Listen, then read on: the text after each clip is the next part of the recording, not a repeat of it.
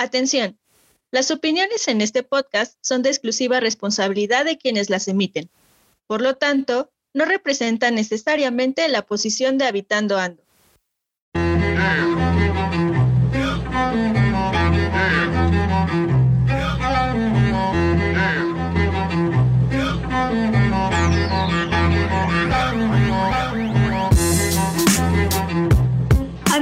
Habitando Ando es un podcast dirigido a todas y todos los habitantes de cualquier lugar que sin importar el contexto, viven, sienten y piensan el territorio según su andar.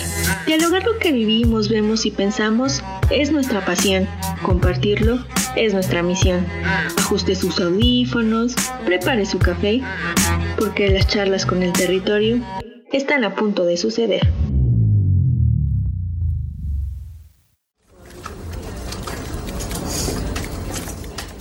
Oye, creo que ya me arrepentí de haber salido por los tacos. Siento que no me cayeron nada bien.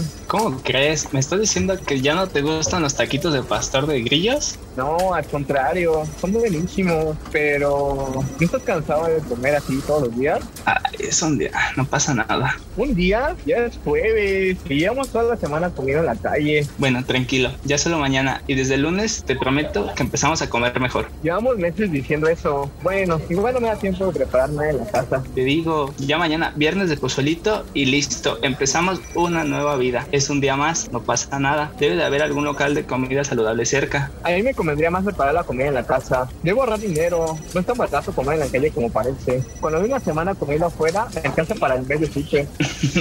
pues según tú, hace semanas que ibas a traer comida saludable de tu casa. Ya sé, pero en verdad lo intento y no me da tiempo. Mis mañanas se pelean en querer dormir más. Luego, lo que me tarda en moverme en transporte público no ayuda en nada. Compañeros, ya no se quejen. Mejor acuérdense que hoy nos quedamos después del trabajo a comer pastelita por el cumpleaños de Adriana, ¿eh? Así que quiero ver su cooperación para comprar eso y los pesos. Chale, es cierto. El cumpleaños de Adriana. Creo que iré a bonita los taquitos.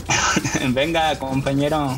ya sé, ya sé. Es, un día, no, pasa, nada. No le vas a hacer el feo a Adriana por su cumpleaños, ¿no? Aparte, aunque no te quedes a comer, debes de darnos tu cooperación. Recuerda que todos nos comprometimos a ayudar en los festejos del mes. Sí, ya, no te quejes y mejor disfruta. La pizza es riquísima y el pastel ni se hable. Insisto, ya el lunes nos ponemos a dieta. Sí, es rica, pero no sé. ¿No siento que con esta alimentación ni siquiera tienen energía suficiente para todo el día? Tú ya alucinas, eso no pasa. es en serio, pero bueno, no discutiré. Nos vemos a rato en el festejo. ¿Y tú, habitante, cómo consideras que la ciudad te afecta en tu alimentación?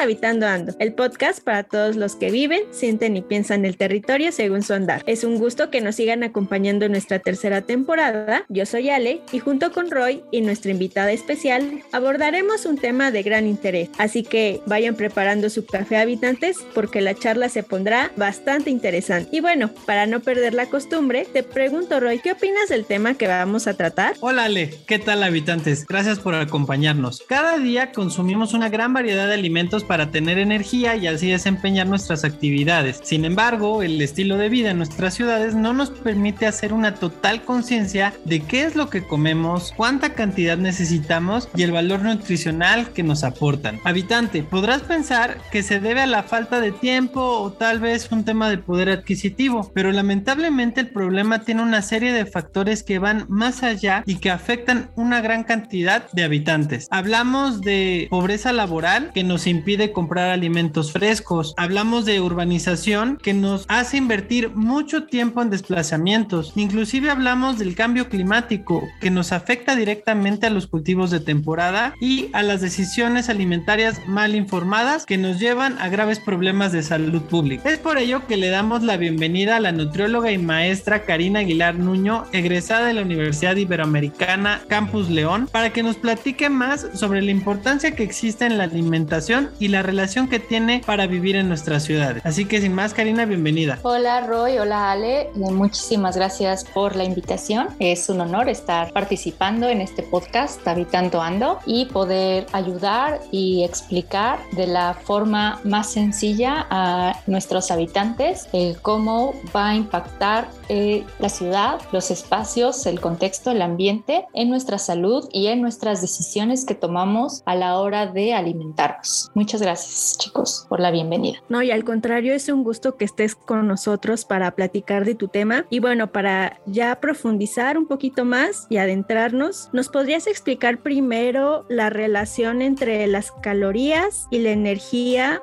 para poder desarrollar nuestra, nuestras actividades cotidianas dentro de las ciudades? Claro, Ale. Eh, calorías es un tema interesante, bueno, desde la perspectiva eh, nutricional, ya que pues de primera mano está como muy conectada a, a lo que es la, la energía, ¿no? Eh, de las calorías obtenemos la energía, ¿no? Creo que eso es como algo universal, algo que, que, que se conoce, que se sabe. Sin embargo, no es tan directo, ¿no? De las calorías vamos a obtener el calor que el cuerpo va a necesitar para realizar eh, o desarrollar las actividades metabólicas, ¿no? Que van a ser digestión, movimiento, respiración, eh, etcétera, ¿no? Pero en sí la energía, o sea, lo que es una energía que obtenemos del metabolismo va a provenir de los nutrimentos, ¿no? Estos nutrimentos que encontramos en los alimentos y va a ir mucho más allá de las calorías, ¿no? Estos nutrimentos son las proteínas, los carbohidratos, las grasas, las vitaminas, los minerales y aunque no se considera como nutrimento, pero va a ser igual de esencial el agua, ¿no? Todas y cada una, o sea, todos estos nutrimentos van a ser súper esenciales y va a cumplir cada uno un rol en el organismo, ¿no? Entonces, eh, estos nutrimentos van a ser en sí los que nos van a dar la energía. Mucho más allá de las calorías. Pero también se sabe que además de este rol que cumplen, que cubren los nutrimentos y las calorías. En la energía también vamos a necesitar de un buen descanso, eh, una adecuada salud mental, buenas relaciones sociales para eh, desarrollar estas actividades. Y de aquí partimos el cómo se va a relacionar con la ciudad, ¿no? Porque el cómo se organiza y se desenvuelve la ciudad, sus espacios públicos y sus habitantes va a impactar directamente en nuestras actividades, como por ejemplo eh, el trabajo, ¿no? que comentaba hace rato Roy, ¿no? Eh, cómo me transporto, ¿no? Esta, este urbanismo, el cuánto tiempo tardo en transportarme de un punto A a un punto B, eh, los parques, las áreas verdes que se encuentran en la ciudad, ¿no? También nuestras relaciones sociales que tenemos eh, en el ambiente de la ciudad, ¿no? Ya sea en las oficinas, en las escuelas, en los gimnasios, en las vías públicas, ¿no? también va a tener una relación muy importante con la calidad del sueño, nuestros horarios de comida, ¿no? La elección de alimentos que tenemos, ¿no? Si voy a poder eh, yo adquirir un alimento saludable cerca de donde trabajo o de donde vivo, también la forma en la que comemos y pues claramente va a impactar en nuestra salud mental. Y justamente tocas un tema que es el lo que comemos cerca de nuestros lugares de trabajo, de nuestras escuelas, inclusive de nuestras casas. Eh, yo quisiera preguntarte que si desde el marco de tu investigación nos puedes platicar un poco de cuáles son las conductas alimenticias más comunes en un adulto, es decir, qué come un adulto generalmente Ok, bueno, aquí me gustaría como definir conductas alimentarias, ¿no? Porque es, es como un, concepto bastante amplio, ¿no? Va a ser cualquier comportamiento que esté relacionado con los hábitos alimentarios, ¿no? Y también con la selección de los alimentos, que justamente es esta parte de qué voy a comer, ¿no? También las preparaciones, el si voy a poder eh, preparar los alimentos en mi casa o solamente me va a dar tiempo de comprar algo, eh, la cantidad de alimento que estoy consumiendo y pues todos estos, eh, todas estas conductas alimentarias van a influir directamente pues en el estado nutricional de las personas, ¿no? Y aquí pues respondiendo a tu pregunta de cuáles son estas conductas alimentarias, pues eh, lo que te decía, ¿no? Comer en la calle o preparar alimentos en casa, ¿no? Lidiar con nuestras emociones a través de los alimentos o saberles regular adecuadamente, entrar y salir de dietas constantemente o hasta elegir una manzana o unas papitas como snack, ¿no?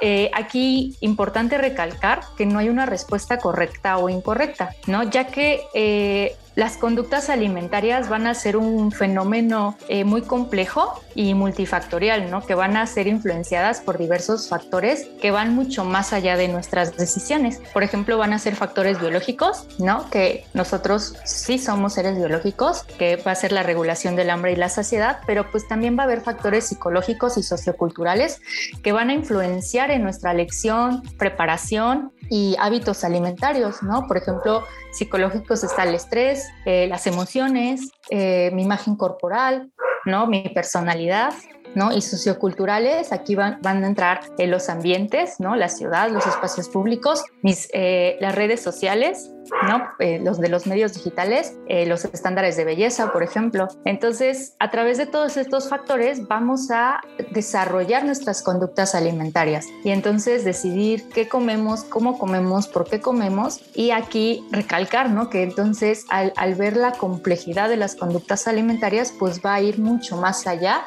de la disciplina o, o la voluntad. Aunado con este tipo de conductas que como mencionas sí se ven influenciadas por todos estos factores, me llamó la atención que uno de ellos es el estrés, que yo siento que es una sensación que todos los habitantes hemos experimentado alguna vez viviendo en nuestras ciudades. Pero entonces, ¿podríamos decir que el estrés es un factor que impacta directamente nuestro consumo de energía y nuestro bienestar físico? Eh, claro, Ale, es, un tema bastante interesante, eh, del cual no soy experta, pero ya hay una línea de investigación al respecto, ¿no? El cómo los espacios públicos de las ciudades van a tener relación con la salud, ¿no? Estos, estos espacios públicos que se, que se conectan con la salud son los parques, las áreas verdes, los gimnasios urbanos, los jardines, los camellones, las áreas de juegos para niños, las banquetas, etcétera. E incluso ya hay como investigaciones transversales en donde se afirma una relación que tienen los espacios públicos que van a ser seguros, disponibles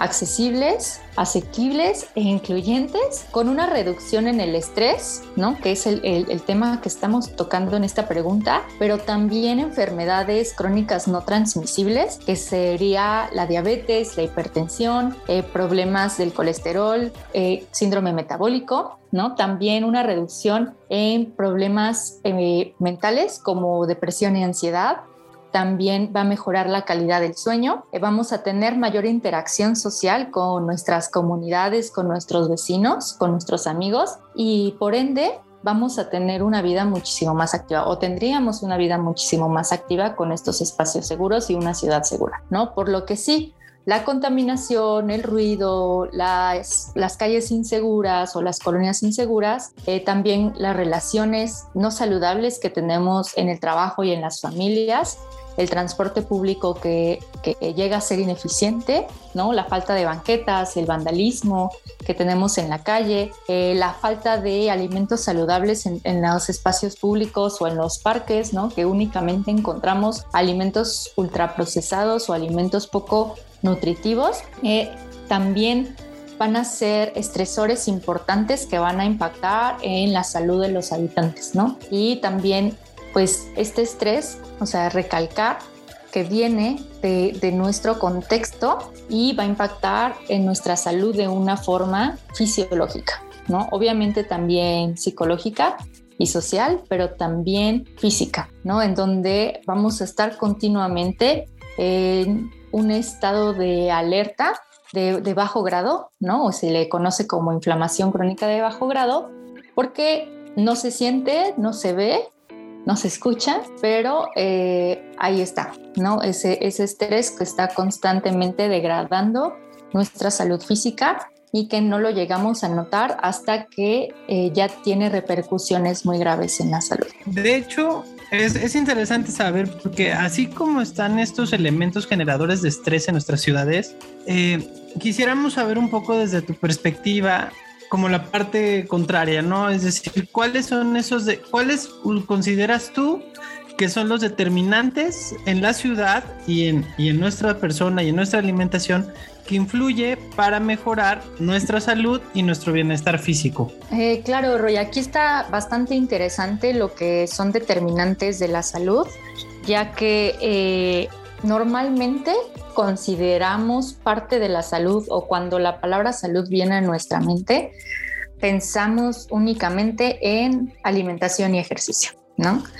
Y incluso lanzando como esta, esta pregunta, ¿no? ¿Qué porcentaje creen que influye la alimentación y el ejercicio en nuestra salud? Entonces, la mayoría de las respuestas es como, no sé, un 80, un 70, un 90%, un 100%, ¿no? Y la realidad es que impacta menos del 30%.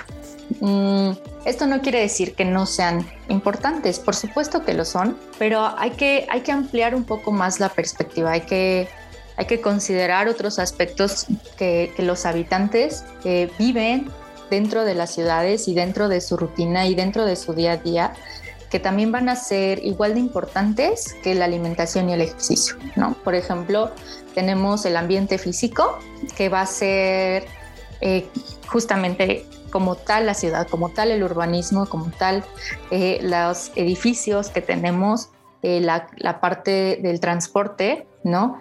No es lo mismo una persona que hace su súper en su carro, llega al supermercado con su aire acondicionado, y se baja y compra todo lo necesario y porque pues, esa persona sabe que va a meter sus bolsas en, en, la cajuela de su carro y va a llegar a su casa, ¿no? En 15 minutos y todo bien, ¿no? A esta persona que se tiene que mover en camión, ¿no? Y, y, pues que no puede comprar el súper de toda la semana en una sola vuelta porque pues no puede cargar con esas bolsas, ¿no? Desde, desde eso es el ambiente físico, ¿no? Eh, la contaminación que va a haber, la seguridad de nuestras calles, ¿no? No es igual una persona que vive en una, en una colonia segura ah, y que puede salir de su trabajo 8 de la noche e ir a hacer como ejercicio, ¿no? Salir al espacio público que tiene cerca, caminar, darle unas vueltas caminando, trotando al parque que tiene cerca, a una persona que no vive en una colonia segura, ¿no? Entonces, esta es como la parte del ambiente físico. Otro determinante muy importante va a ser la atención médica, ¿no? la, calidad y el acceso que tenemos como habitantes a, una atención médica eh, de calidad. ¿no? Eh, no, es, no es igual hacer una cita para tres meses con el especialista. Ah, porque pues primero tienes que ir con el médico familiar y el médico familiar te revisa y determina si tienes acceso a, a una cita con el especialista y entonces el especialista te ve en tres meses y te dice que sí te tienen que operar, pero te, te, pueden operar hasta dentro de cuatro meses, ¿no? O la atención médica de poder llamar al teléfono y poder pagar 800, 900 mil pesos con un especialista para la siguiente semana. Entonces la atención médica pues también va a ser un, un determinante de salud muy importante. Eh, la parte de la genética también, incluso por ejemplo el peso lo determina más la genética que como tal un comportamiento individual. ¿no? Los genes, la, la herencia de, de, varias enfermedades, por ejemplo, ¿no? El que, que, puedes tú tener una vida activa y completamente saludable, pero pues tu predisposición a diabetes ahí está, ¿no? Y muy probablemente porque mamá, papá, abuelos tienen diabetes, muy probablemente tú termines con diabetes. Tenemos las circunstancias sociales, que aquí también va a estar muy conectada con la ciudad, ¿no? Que va a ser pues la orientación sexual, eh, mi, este, el nivel de educación, los ingresos, ¿no? Hace ratito hablabas de pobreza laboral y de cómo este acceso a, pues, la economía, al dinero, eh, nos hace poder comprar o no comprar algún alimento saludable, ¿no? Las decisiones alimentarias desde cuánto gano. Y finalmente tenemos el comportamiento individual, ¿no? Que aquí va a entrar, sí, la alimentación y el ejercicio, pero también la salud mental, la salud digital, la salud sexual, ¿no? El estrés, el ánimo. Entonces, todos estos determinantes van a cumplir un 100%, ¿no? Y es aquí cuando pues nos, nos, nos podemos preguntar si los habitantes cumplen con, con, todo este 100%, ¿no? Eh, finalmente, creo que es complejo determinar la, la salud como únicamente la ausencia de enfermedad, ¿no? Sino pues que va mucho más allá, ¿no? Incluso pues yo creo que nadie puede cumplir con las partes sociales, psicológicas, emocionales y sociales, ¿no? De, al 100%, siempre va a haber un área en el que debemos de trabajar y pues es por esto que, la salud debe ser como integral, ¿no? No únicamente como voy al nutriólogo y me, me imprimen la, el del machote, la dieta de siete días y pues ahí ve, ahí ve cómo le haces, ¿no? La, la salud tiene pues muchísimo más determinantes y es muchísimo más compleja. Y yo creo que todos nosotros pensamos que solo estos dos factores, como mencionabas, del ejercicio y la alimentación, son ya todos los detonantes para aumentar nuestra salud en todos los sentidos y no es así. Pero también, por otro lado, existe desde el imaginario colectivo ese pensamiento que el estar sano es el sinónimo de delgadez. ¿Qué tan correcto o qué tan cierto es? Mm, esta es una, una pregunta un poco complicada, ¿no? Ya que allá, allá afuera en, el, gremio de los profesionales de la salud, se sigue recetando la pérdida de peso como parte o como primera línea de tratamiento de muchas enfermedades. ¿no? Sin embargo, pues es, es muchísimo más complejo de solamente este, deja de comer harinas y deja de comer azúcar y deja de comer tortillas, ¿no? E, e, es, muchísimo más complejo que eso. Y entonces ya las nuevas investigaciones y el nuevo enfoque de salud va hacia más allá de la pérdida de peso, realmente hacer un cambio sostenible sin importar cómo se ve tu cuerpo. ¿no? Aquí es, es, este, es un campo sensible aún para, para muchos colegas porque pues han basado eh, pues toda su pues sí, toda su profesión y toda su carrera en recibir pacientes para pérdida de peso, ¿no? Y, ya lo hacen como tan en automático que, que, deja de tener sentido, ¿no? Y, el miedo que, tienen las personas al, al entrar al consultorio porque van a ser regañados porque no bajaron de peso, ¿no? Entonces, ¿dónde queda como todos los demás determinantes de la salud?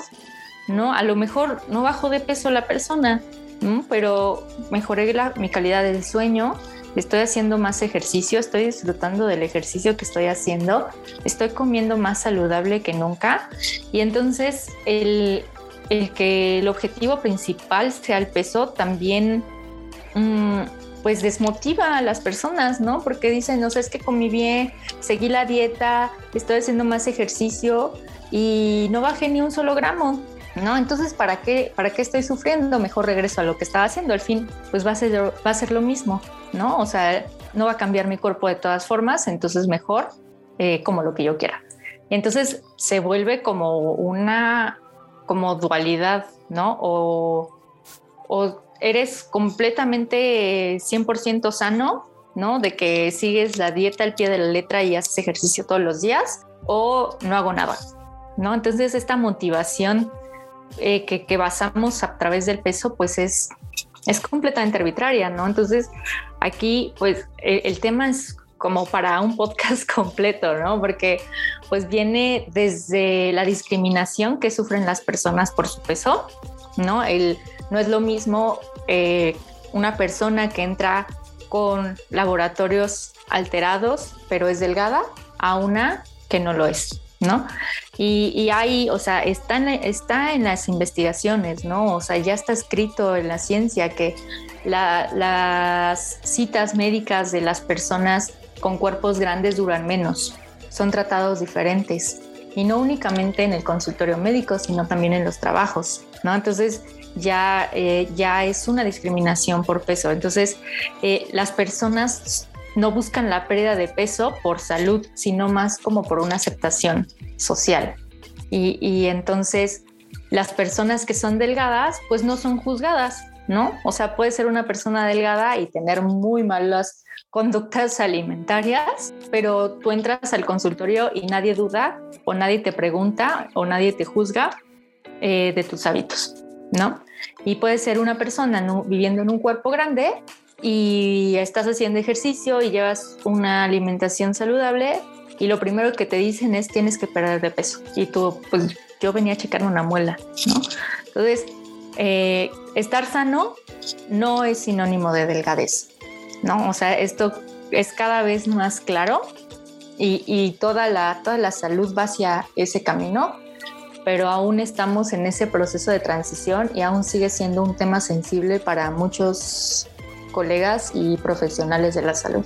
Ahora bien, tú nos platicas, claro, desde tu, desde tu expertise y dentro de tu dentro de tu preparación eh, como nutrióloga. A mí me gustaría hacer énfasis que también eh, a veces, bueno, nosotros como arquitectos, urbanistas, personas dedicadas al tema de las ciudades, pues también es importante entender que nosotros tenemos gran parte de responsabilidad en esta parte para mejorar la calidad de vida de las personas a través de infraestructura. Es decir, eh, yo platicaba un poco contigo antes y platicábamos que la importancia de contener o de tener esta infraestructura urbana cerca de nuestras casas para mejorar la salud. Digo, al final es una intervención urbano-arquitectónica, digámoslo así, pero pues al final es como el complemento que bien mencionas, ¿no? No todo es el ejercicio y no todo es la dieta, es como buscar ese punto de equilibrio y pues obviamente mientras más cerca esté de tu casa, pues obviamente pues te va a dar tiempo, ¿no? Que es algo que con el estrés que luchamos de nuestras ciudades. Sí, claro, y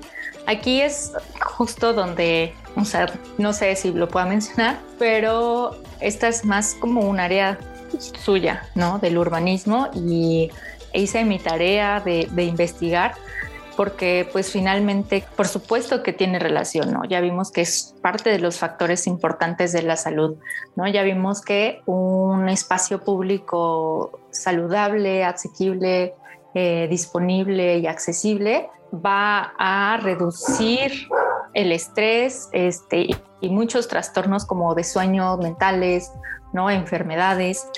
Y sin embargo, como, como población mexicana, la inactividad física ha incrementado de un 42% a un 44% del, 2010, del 2013 al 2019, ¿no? En adultos mayores de 18 años. Entonces es un dato interesante que, reportó la INEGI en el 2019, ¿no? Eh, y, se sabe, se conoce que, la inactividad física o el sedentarismo eh, tiene eh, resultados o tiene como una conclusión negativa en, o un impacto negativo en nuestra salud, ¿no? Desde pues, todo lo que dijimos, que se benefician por tener un espacio público saludable, es un resultado negativo que tiene la inactividad física, ¿no? Mayor estrés, este, mayor enfermedades crónicas no transmisibles, eh, mayor depresión, mayor ansiedad, ¿no? Entonces, si ha incrementado estos números en México en los últimos años, pues ¿qué, es lo que podemos hacer, ¿no? También en, este mismo reporte de la INEGI eh, se observó o se, se reportó que el 65% de los mexicanos que hacen actividad física utilizan el espacio público y solamente un 35% utilizan un espacio privado, es decir, gimnasios este, de paga, eh, este, en su casa, ¿no? O, lugares recreativos que son como dentro o, que son de paga, ¿no? Privados, y el 65% utilizan el espacio público, pero más de la mitad de este 65% cree que el espacio público es insuficiente. Entonces, la, la Organización Mundial de la Salud ha propuesto para su agenda del 2030 reducir los niveles de inactividad física. ¿no? Es, es parte de, de, los objetivos. Y, y, parte de estos objetivos eh, para reducir la inactividad física están la creación de espacios activos, ¿no? Para tener gente activa, tener sociedades activas y por lo tanto tener sistemas activos. ¿no? Estos van a ser los objetivos.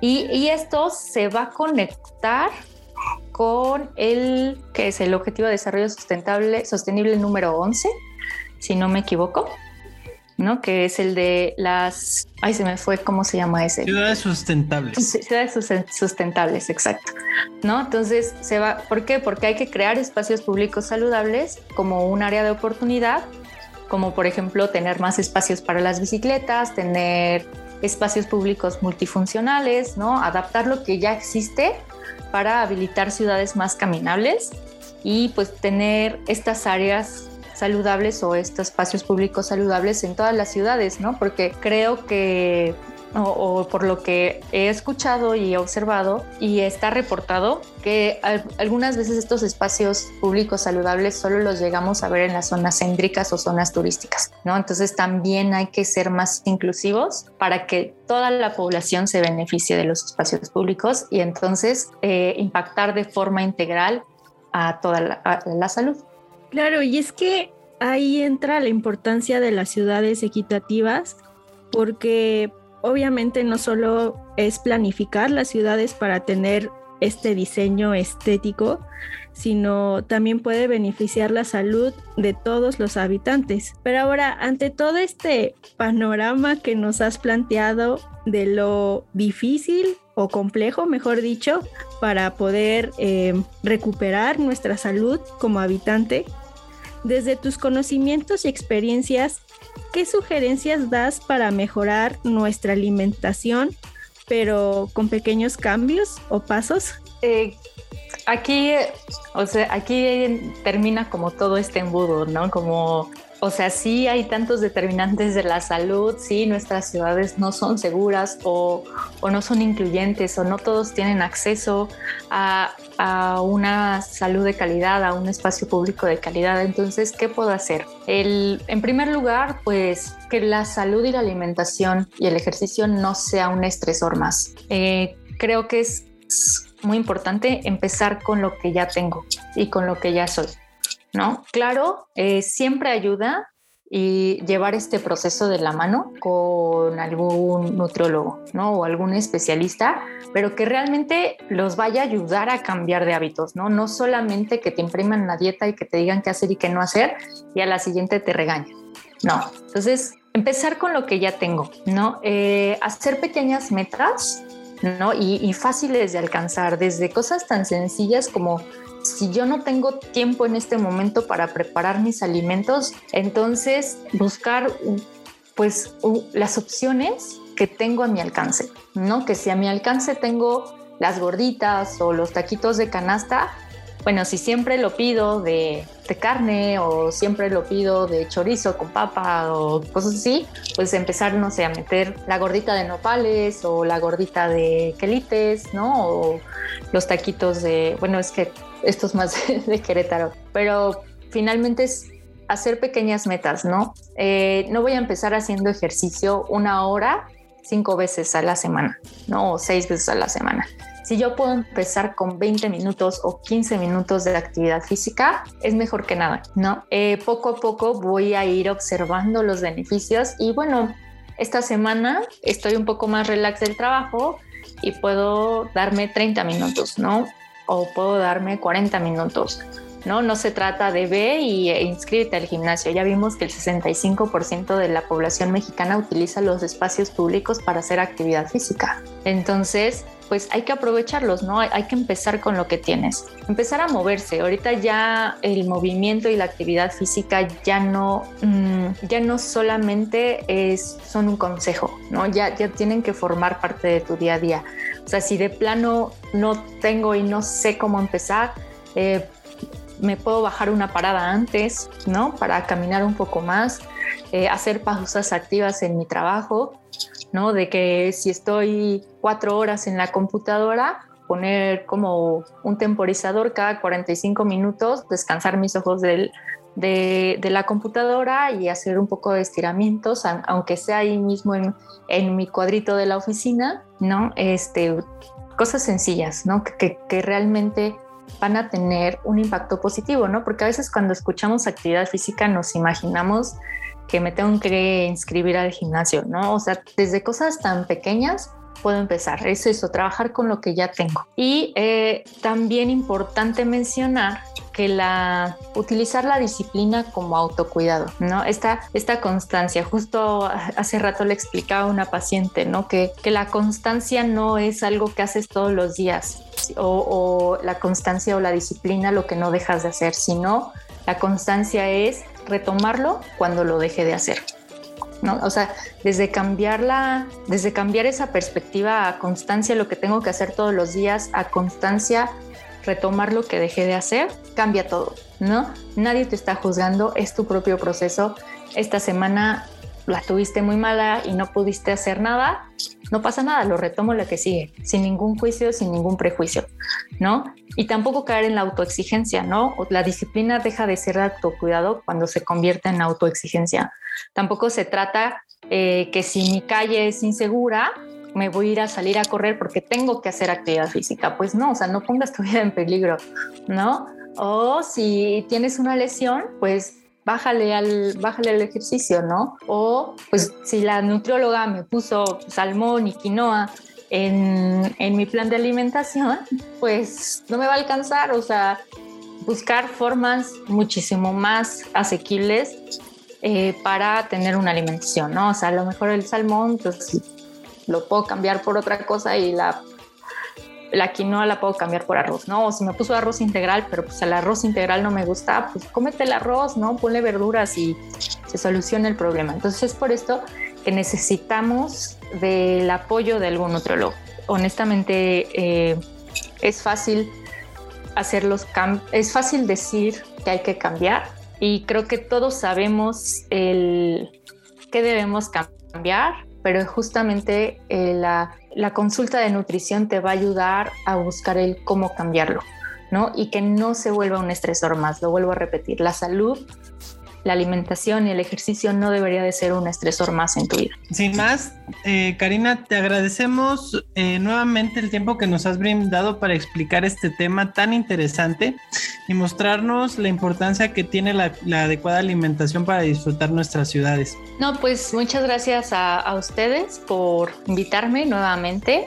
espero que espero haya generado más dudas y que busquen más respuestas, ¿no? O, o, que esas respuestas les generen más dudas. Al final del día, la nutrición es una, una profesión bastante nueva en comparación a otras profesiones y por lo tanto se está redescubriendo y se está reinventando cada día más. Las investigaciones toman líneas muy interesantes y entonces eh, pues empezar a cuestionarnos el, cómo vivimos la ciudad y el, cómo, el cómo está influyendo esos factores de la ciudad, de mi trabajo, en, en mi día a día y qué es lo que sí puedo cambiar y qué es lo que no puedo cambiar y empezar a trabajar con lo que sí puedo cambiar.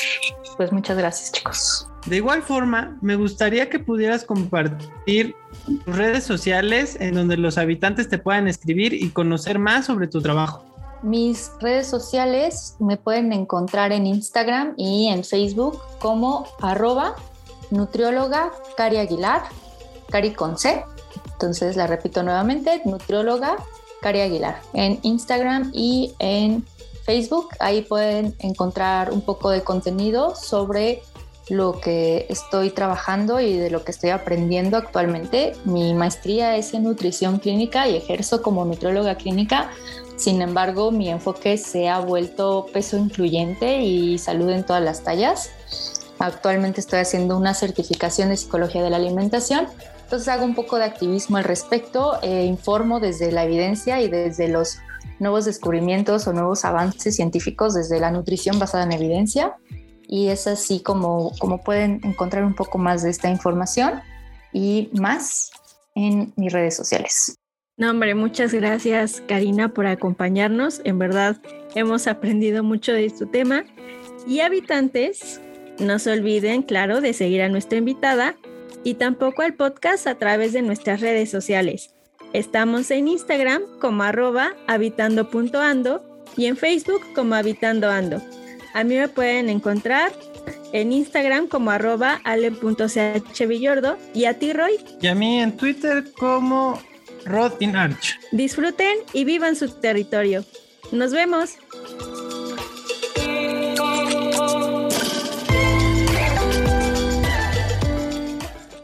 Habitando Ando es un podcast creado por académicos, alumnos y egresados de la maestría en Hábitat y Equidad Socioterritorial de la Ibero Puebla. Síguenos en Instagram como arroba habitando.ando y en Facebook como Habitando Ando.